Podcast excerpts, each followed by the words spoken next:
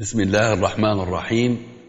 Em nome de Deus, o clemente e o misericordioso, louvado seja Deus, o Todo-Poderoso, o Criador dos céus e da terra e de tudo quanto existe entre ambos.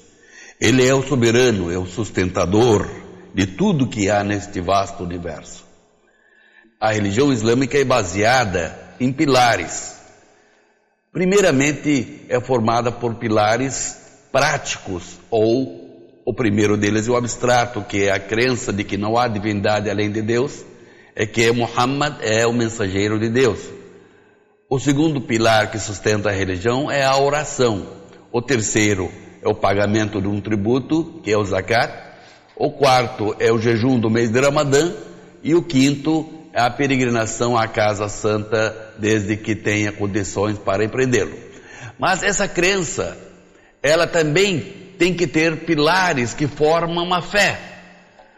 A crença é baseada também em pilares da fé, que seria a crença em um Deus único, a crença nos, no, nos anjos, nos livros que foram revelados de Deus, nos profetas que Deus enviou e no dia do juízo final e na predestinação.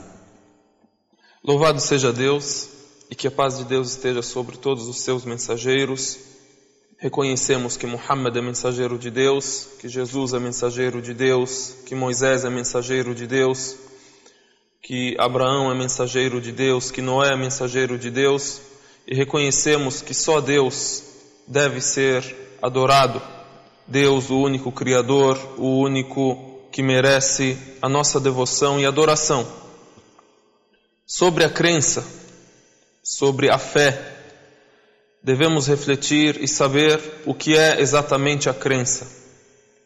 Um dos versículos que cita os pontos de crença no Alcorão e cita os pilares da crença é o versículo no qual Deus Altíssimo diz: "Amana ar-rasulu bima unzila ilayhi min rabbih wal mu'minun kullun amana billahi wa malaikatihi wa kutubihi wa rusulihi la nufarriqu ahadin min rusulihi." O versículo diz: "O mensageiro crê no que foi revelado a ele de seu Senhor." O mensageiro crê no que foi revelado a ele de Deus crê em Deus, nos seus anjos, nos seus livros, nos seus mensageiros e não fazemos distinção alguma entre esses mensageiros. Aqui foram citados quatro pontos: Deus, os seus anjos, os seus livros, as escrituras sagradas e os mensageiros que Deus enviou para mostrar a orientação ao ser humano e para orientar o ser humano com estas escrituras. E ainda temos também a crença no último dia, no dia do juízo, ou na derradeira vida, ou na vida após a morte, vários termos, vários nomes podem ser usados, e também a crença no pré-destino. Isso é conhecido no, no dito do profeta Muhammad sallam, que é relatado por Umar ibn al-Khattab, onde ele relata que o anjo Gabriel veio até o profeta Muhammad sallallahu alaihi wasallam e perguntou a ele: "Me indique o que é a crença?" Então o profeta Muhammad sallam enumerou seis pontos. Disse: Você crer em Deus, nos seus anjos, nos seus livros, nos seus mensageiros, no dia do juízo, ou no último dia, e no pré-destino. Em resumo, esses são os seis pilares da fé, os seis pilares da crença. Mas o que é a crença? A crença, na verdade, é aquilo que você acredita com o coração aquilo que você reconhece que existe. Porém, a crença você reconhece que existe sem vê-la, sem ver este fato, sem ver isto. A partir da informação que você tem ou a partir dos sinais que você tem que te levam a crer que existe tal coisa. Quanto às coisas eh, que às quais eu tenho acesso com os sentidos, eu vejo, eu ouço, eu toco, isto não é mais crença. Não se diz eu creio na mesa e a mesa está aqui comigo, eu estou vendo ela, eu estou tocando nela, estou sentado na cadeira, eu creio na cadeira? Não. Mas você crê no que? No invisível, naquilo ao qual você não tem acesso. Por isso, os versículos do Alcorão, logo no início do Alcorão, Deus Altíssimo diz: Alif Lam Mim, ذلك الكتاب لا ريب فيه هدى للمتقين alladhina yu'minuna bil. Logo no início, este é um livro que sem dúvida é orientação para os piedosos. Depois cita quais as qualidades desses piedosos, dessas pessoas que creram nesse livro, alladhina yu'minuna bil.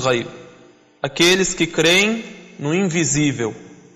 Creem naquilo que lhes é informado da sua existência, creem nisso a partir daquilo, da confiança naquilo que Deus informou. Isso tem muitos detalhes, tem embasamento e é uma crença natural, uma crença racional. É, naturalmente, todos os seres humanos, eles creem em Deus. Naturalmente acontece isso. Até mesmo o ateu, ele acaba crendo em Deus. Vai dizer um dia, graças a Deus. É, gra sou ateu, graças a Deus. Sou ateu, graças a Deus. Isso, o sinal disso está onde? Quando acontece alguma coisa assim e a pessoa ela está em, em desgraça, a pessoa está em necessidade, um ai meu Deus, um apuro, ai meu Deus. Ou no íntimo da pessoa ela não consegue negar. Só que para fugir daquilo que é o, o natural e ou por não ter as respostas racionais, eu acabo dizendo que não existe uma força suprema, não dou o nome de Deus ou de Allah. Quanto a, ao fato do monoteísmo ser a base de todas as profecias, nós temos uma frase importante que é a seguinte: E cremos que o puro monoteísmo é a naturalidade na qual Deus criou o ser humano. Cremos que o monoteísmo é a naturalidade na qual Deus criou o ser humano. Como naturalidade?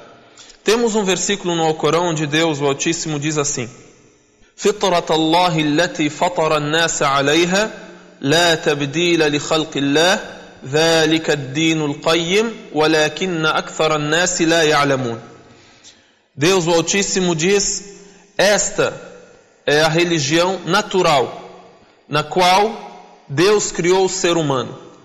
Não há variação na criação de Deus.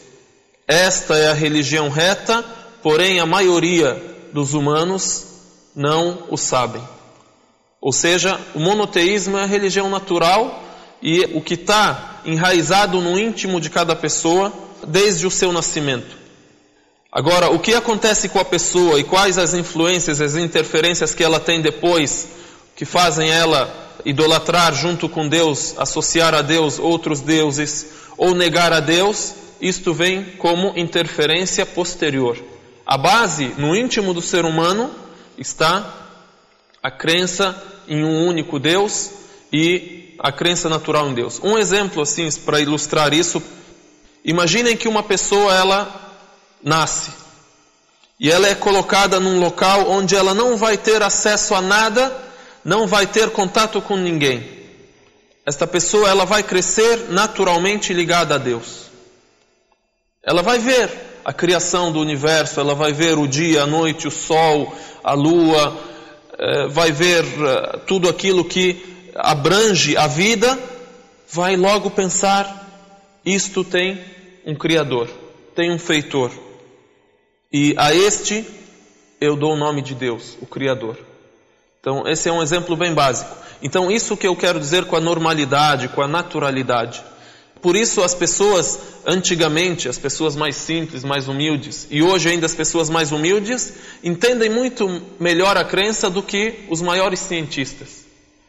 A ciência é uma graça e é uma, é um benefício para a humanidade, mas às vezes a ciência ela vem para o prejuízo de alguns indivíduos que acabam querendo é, a prova material e a prova científica em todos os fatos, em todas as coisas quando na verdade nós não temos condições de provar todas as coisas materialmente.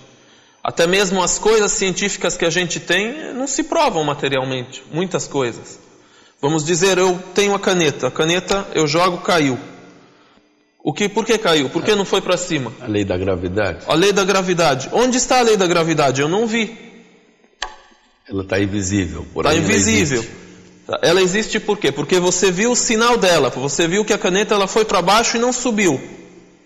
Ah, também, a crença em Deus, eu não vi, eu não vi, Você não viu o mundo como, como é regido, como foi criado, como tem a perfeição, nascem os seres humanos, morrem, e tudo isso, isso aí a gente vai ver. Cada é, sinal da criação de Deus como uma é, prova da sua existência.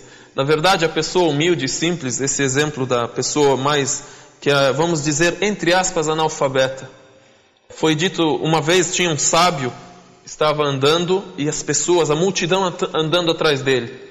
Então uma mulher simples, uma senhora, perguntou: Quem é este que as pessoas andam atrás dele? Então disseram para ela: Este é Fulano, ele tem mil provas da existência de Deus. Aí ela disse assim, com toda a simplicidade: se ele não tivesse mil dúvidas, não precisava de mil provas.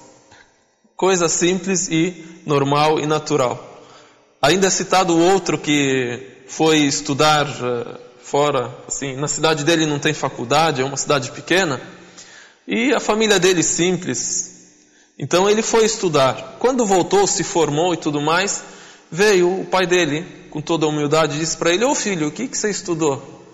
Ô pai, eu estudei filosofia fez curso de filosofia, se formou em filosofia, filósofo. Então, mas filho, o que, o que é essa filosofia? O que é isso? O que você estudou lá? Como é que vai explicar para o homem simples agora, o pai dele, nunca estudou, nunca foi à escola, que o que é filosofia? Era hora do almoço, então ele disse para ele o seguinte: Olha, pai, filosofia ensina o Senhor a provar que esse prato aqui são dois pratos. Tem um prato de comida aqui. A filosofia vem ensinar para o Senhor como é que eu vou provar que o, um prato são dois pratos. O que, que o homem disse para ele? Disse para ele é o seguinte: então, esse prato aqui é meu. O segundo que você provar, você come. Essa é a filosofia. Agora, a crença não precisa de filosofia.